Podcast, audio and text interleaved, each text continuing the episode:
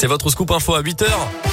Et c'est avec Colin Cotte. Bonjour. Bonjour Mickaël, bonjour à tous. À la une de l'actualité dans l'un, elle démarchait des fleuristes du département, notamment pour leur vendre de faux calendriers ou des cartes de visite. Une commerciale de 52 ans a été condamnée à un an de prison avec sursis 5 000 euros d'amende, obligation de travailler et d'indemniser aussi ses victimes. Entre 2014 et 2016, elle faisait acheter des fournitures à ses clients, mais la marchandise n'arrivait finalement jamais. Les chèques, quant à eux, étaient bel et bien encaissés sur son compte personnel, celui de son fils ou ceux de ce créancier selon le progrès. Une seconde caméra de vidéosurveillance détruite à la disqueuse à Oyonnax le 17 octobre dernier. La première scène avait été filmée et largement commentée sur les réseaux sociaux. Cette fois, l'acte de vandalisme aurait eu lieu samedi soir avec le même mode opératoire. Une enquête a été ouverte. La caméra venait d'être installée quelques heures plus tôt selon les premiers éléments. Six mois de prison avec sursis et cinq ans d'interdiction de stade. Le jugement est tombé hier en fin de journée à Lyon dans l'affaire du jet de bouteille d'eau lors du match qui opposait l'OL à l'OM en Ligue 1 de foot dimanche soir. La, le procureur de la République avait requis six mois de prison ferme. L'homme est également interdit de stade, donc pendant cinq ans, il devra pointer au commissariat à chaque match de l'OL à domicile. Notez qu'un mineur originaire de l'Inde doit être également jugé dans les prochains jours pour détention de fumigène pendant la rencontre. Foot et justice, toujours avec le délibéré attendu dans la journée au tribunal de Versailles dans l'affaire dite de la sextape de Mathieu Valbuena.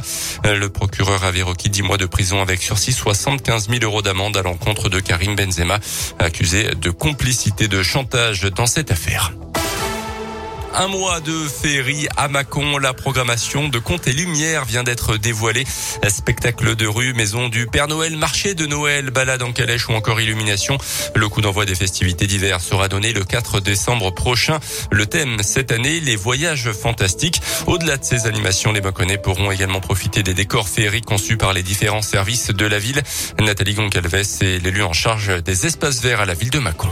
Dans la cour de la mairie, on va retrouver euh, les plus gros éléments décoratifs qui ont été créés, donc un dirigeable, un avion, une fusée, et tout ça orné bah, bien sûr de décorations euh, végétales. Et puis il y aura euh, des décorations également le long des quais, avec des ornements de sapin, un petit peu sur toutes les placettes, d'autres décorations. C'est un travail de longue haleine puisqu'ils ont élaboré donc les prototypes courant d'été. Ils ont commencé à faire les premières esquisses. Donc tout ça pour bah, embellir la ville, voilà puis faire rêver un petit peu les Mâconnais euh, tout au long du mois de décembre, puisque Contes des Lumières commence à partir du 4 décembre. Et jusqu'au 31 décembre, plus d'informations sur notre site internet radioscoop.com.